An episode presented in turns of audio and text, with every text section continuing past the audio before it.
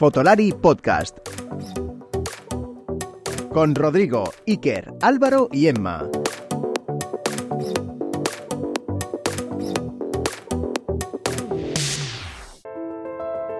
¿Han pisoteado tus derechos como profesional de la fotografía? ¿No tienes ni idea de cómo presupuestar? ¿Te han cerrado puertas por no tener un carnet de profesional? La Asociación de Fotógrafos Profesionales de España puede ayudarte. Asociate, forma parte del colectivo de profesionales que lucha por la profesión y lleva tu negocio fotográfico al siguiente nivel.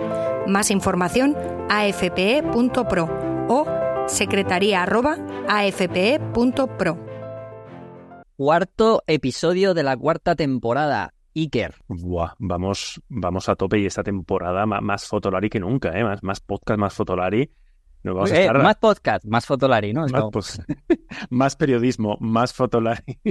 ya tenemos lema, jueves. No podemos parar de crear. Bueno, he cogido a Iker y le dije el otro día, eh, hay, una, hay un tema que a mí me parece súper increíble porque, a ver, no estoy súper desconectado porque obviamente pues estoy siempre al día, pero menos que ellos, pero estoy seguro que le dije, oye, la nomenclatura de las cámaras por los fabricantes, que Madre levante mía. la mano a quien narices no le afecta o no le hace estallar la cabeza, Iker.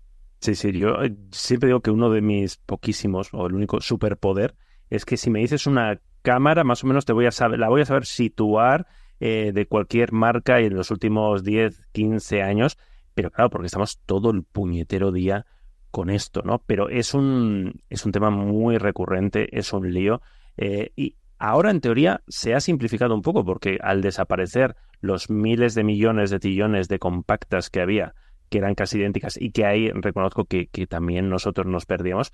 Pero yo me acuerdo que cuando eh, Fuji, porque Fujifilm era experta en presentar 20 cámaras compactas juntas, cuya diferencia, eh, esto siempre lo, lo recuerda Álvaro porque era el que en, que sabes de se ocupaba de mantener al día la base de datos poético.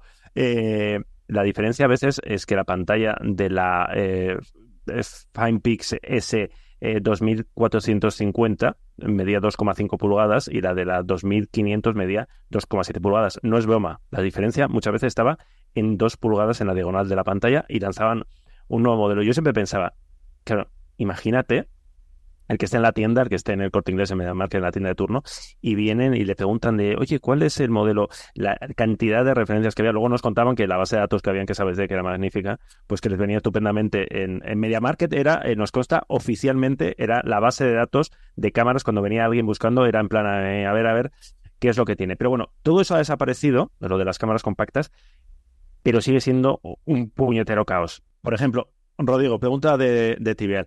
Eh, si te digo Canon EOS Kiss X5, aparte de la rima, que también que podíamos hacer, No está, no está no Álvaro, está Álvaro, no, no hay rima. No hay rima. ¿Qué modelo es?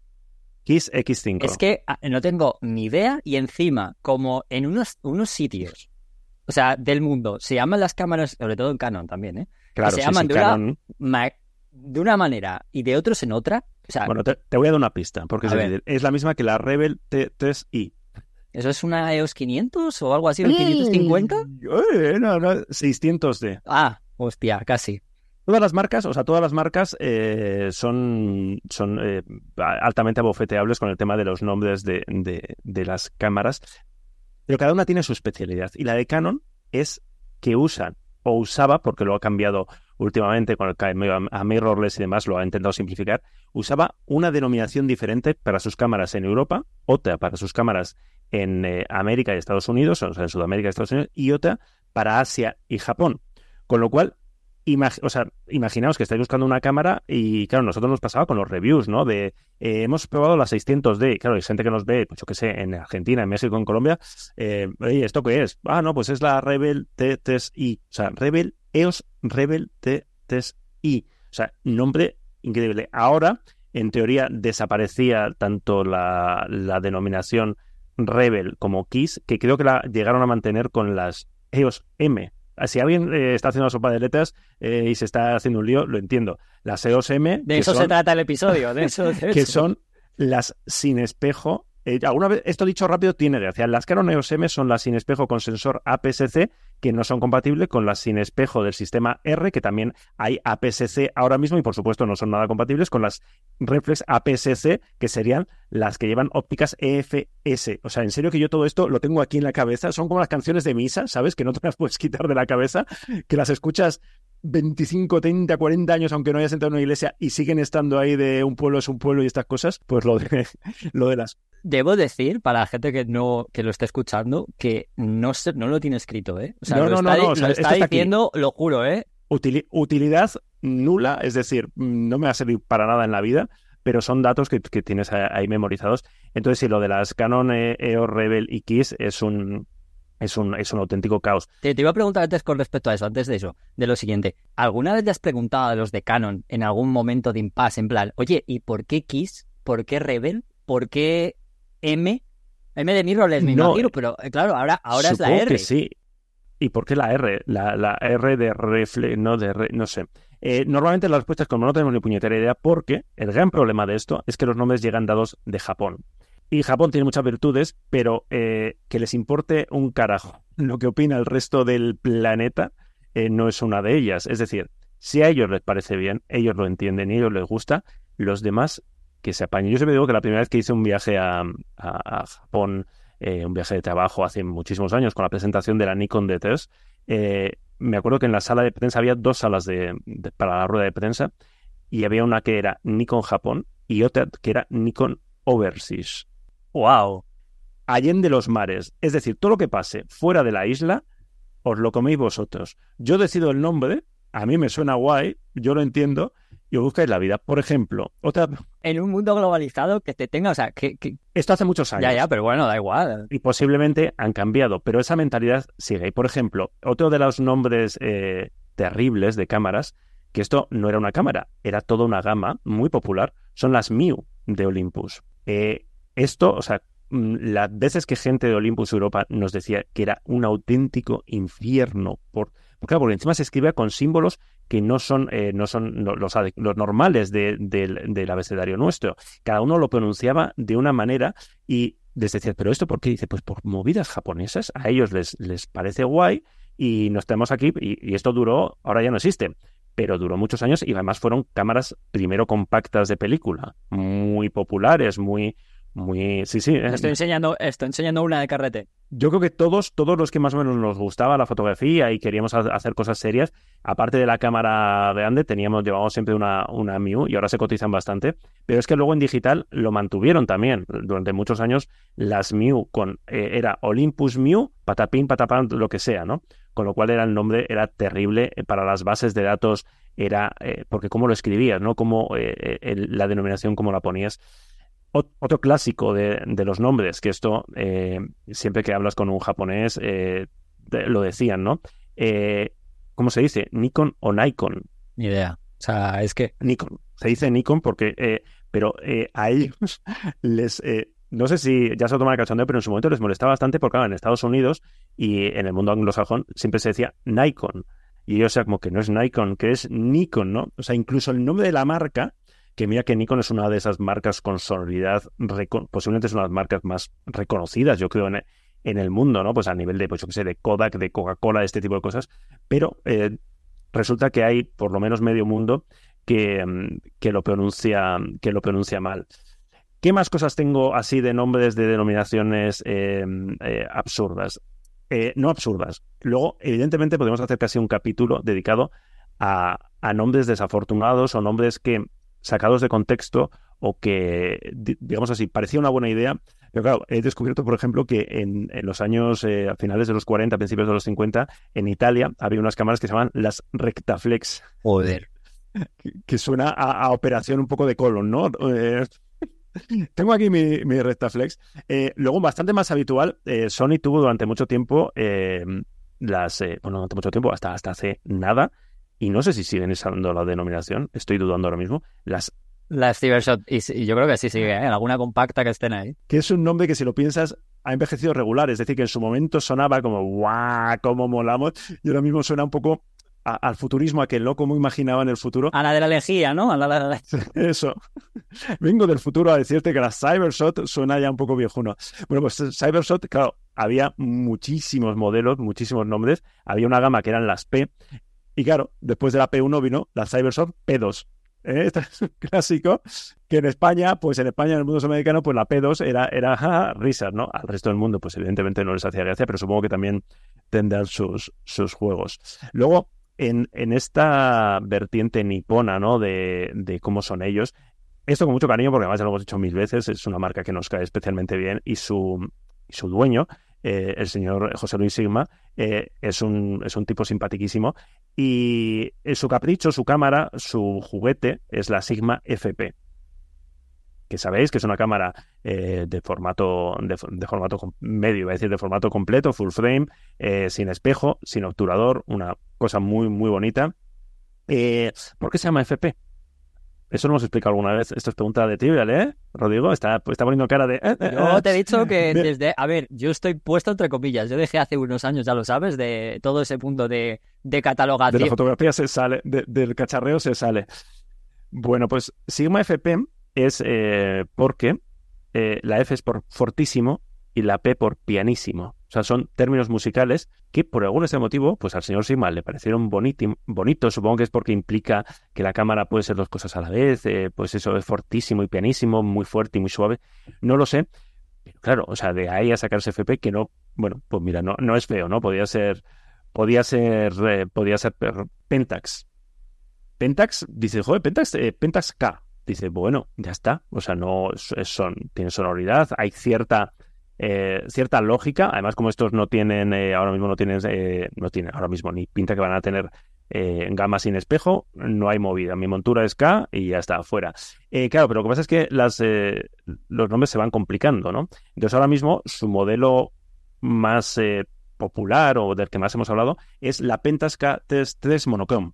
Es decir, el nombre es Pentas K3, tercera generación y aparte monochrome, con lo cual tenemos una denominación que casi están largas como las denominaciones de los objetivos, que esto sería, esto daría para un máster, ¿no?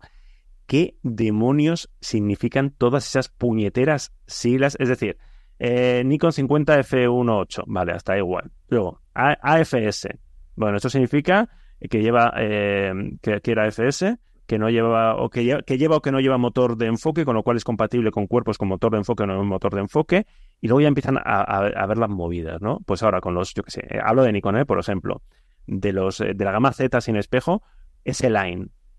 dices, ah, ¿qué es ese line? Pues ese line es que es su gama más alta, su, su tope, ¿no? Su, su modelo más guay. Sigma, claro, Sigma tiene tres líneas de objetivos, los Art, los Sport y los Contemporary. A mí me suenan todos de puta madre, tío. Suena todo guay, ¿no? no, no, imagínate que fueran en plan los guays, los ne y los... Pero es que ahí está, ahí está el problema para alguien que se lo quiera comprar. Dice, a ver, eh, todo suena muy guay, tío. ¿Cuál es el mejor? Entonces, eso cuando lo lanzaron fue en plan, vamos a poner un poquito de orden porque esto es un, esto es un descojón, ¿no? Aquí no nos enteramos de nada. Pero claro, dentro de eso, que identificaría los ART son como los más, eh, normalmente ópticas fijas, muy luminosas, grandotas, de mucha calidad. Los Sport, teles largos con un enfoque muy bueno para deportes, eso está claro. Y los Contemporary serían como la gama más sencilla. Aunque, por ejemplo, los últimos contemporary de las i-series son, según ellos, tan buenos como los Sigma Art. Tanto los...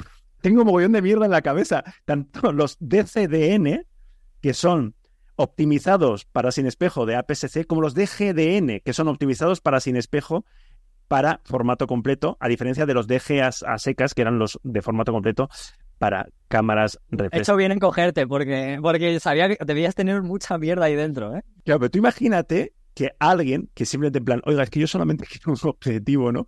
Eh, no, me, no quiero saber todo esto, ¿no? Nosotros intentamos hacerlo de una forma, eh, eh, cuando lo, hacemos en las noticias, lo vamos metiendo, ¿no? Pues cuando decimos, es el nuevo DCDN y series, no sé qué nos vale, pues DCDN significa que DN tal, sobre todo cada vez pasa menos, ¿no? Pero claro, a veces conviven series más nuevas, más antiguas, entonces depende, ¿por qué esto es más barato si tiene la misma focal y la misma abertura? Bueno, pues porque es una serie más nueva, posiblemente el motor de enfoque sea más tal, sea más cual, pero sí, sí, es un, es un auténtico, un auténtico caos.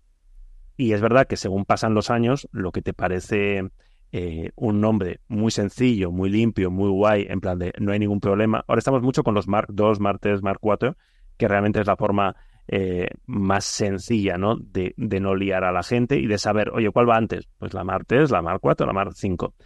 También se complica, claro. Eh, Sony, por ejemplo, eh, Sony los nombres lo he hecho relativamente, o sea, no hay mucho lío, pero claro, cuantas más gamas tiene, y Sony en gamas es experta, claro, la gente ya empieza a, preguntar, ¿no? Oye, ¿cuál es la diferencia entre la ZVE1, que es de formato completo, y la nueva A7C, que también es de formato completo, y el diseño se parecen, ¿no? Es que una es para blogging con V y la otra es más para foto y tiene visor, televisor.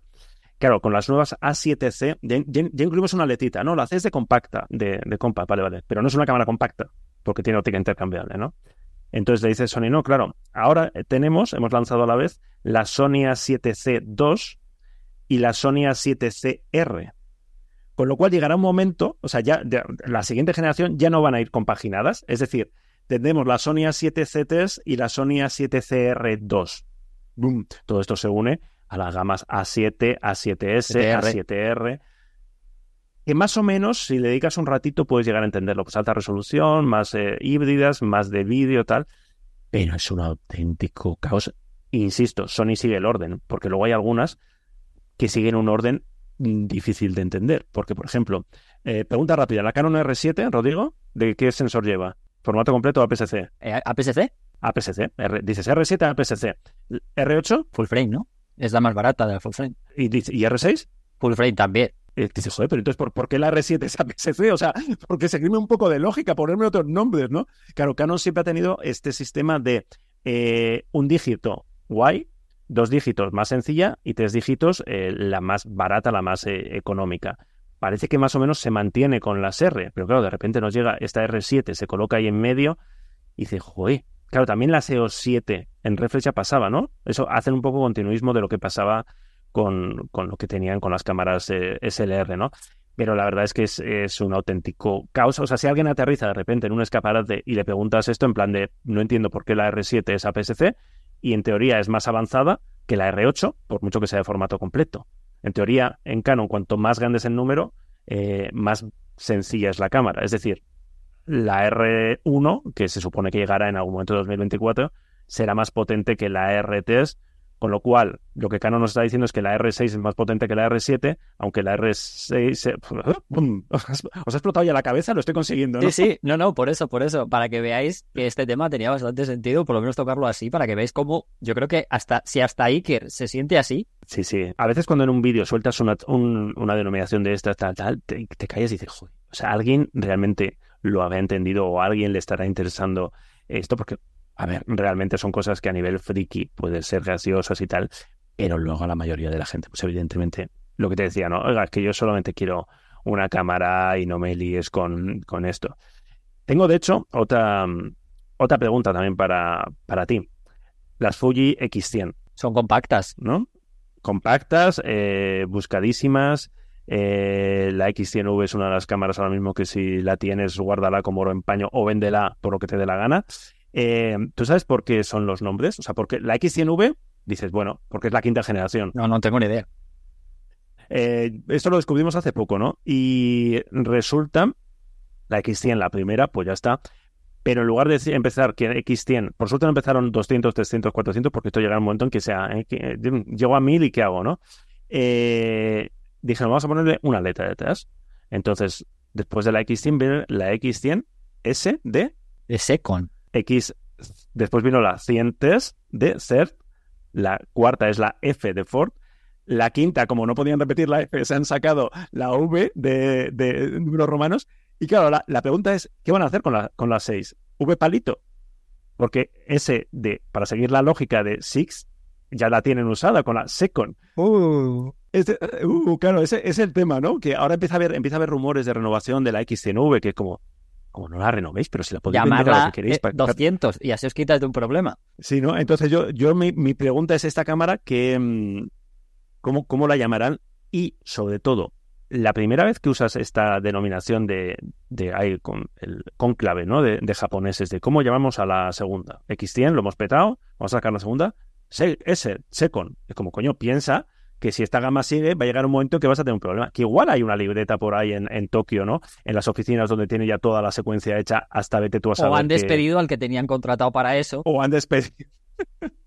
Lo ha hecho Arakiri, ¿no? Por la has cagado. Nos hemos quedado, hemos llegado hasta, se- hasta cinco, o matan la serie, ¿no? Ya está en plan de ya está. No, no tenemos más nombres, a, a la mierda. Matamos, matamos esta serie. Joder.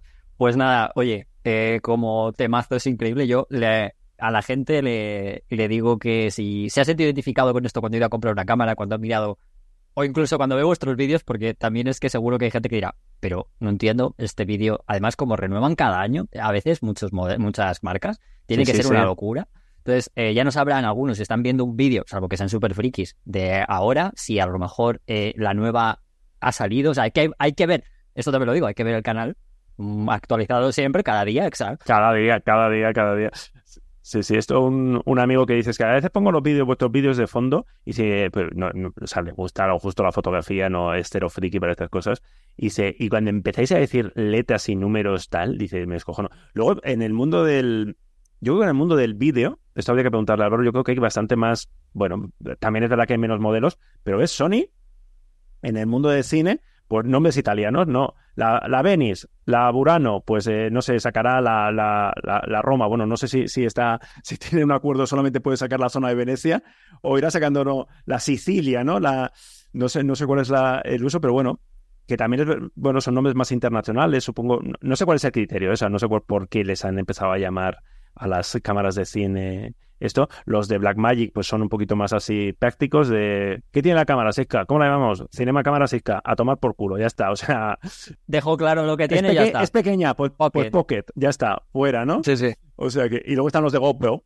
que GoPro es como GoPro Giro 2876. ¿Cu- ¿Por cuál vamos? Pues ya está, el siguiente número, fuera. Es eso es más fácil, claro, lógicamente. Es más fácil, es verdad. Le quita, le quita un poquito de glamour y le quita un poquito de, de, de gracia al asunto, pero para, para menos saber de, oye, ¿cuál es más nueva, la 12 o la 10? ¿Tú qué Está claro. Con, con GoPro está claro. Bueno, pues nada, lo dicho, que si os sentís identificados con esto, ponedlo en los comentarios de cualquier sitio, ponedlo en los comentarios donde queráis, porque seguro que estoy seguro que muchísimos. Nos llevamos, yo ya digo que desde que dejé de tener muchísima información aquí, todavía tengo, no, pero no estoy como Iker, no estoy enfermo, si os habéis dado cuenta, ya, ya me he curado, ¿sabes? No, he conseguido curar. Ahora tienes hueco para cosas realmente importantes, no para estas tontas. Bueno, digámoslo, digamos, no sé si a lo mejor tengo para otras tontas igual, pero me he quitado estas y a lo mejor meto otras. Pero está claro que es increíble. Así que nada, Iker, que bueno, pues no sé cuándo te pillaré. Lo mismo te pillo dentro de la semana que viene o dentro de dos semanas, lo que sea, con un nuevo tema. Por aquí estaremos. Veremos a ver qué tema y qué cositas eh, tenemos. Y nada, que la semana que viene tendremos nueva entrevista también. Que sigáis con nosotros en esta nueva temporada, esta cuarta temporada, como digo, y que hay mucha tela que cortar. Hay mucho fotolari, como era, mucho podcast, mucho fotolari. Más fotolari, más podcast, Ahí más, está. pe- más periodismo. Eso es. Un abrazo, chao. Un abrazo. Fotolari Podcast con Rodrigo, Iker, Álvaro y Emma.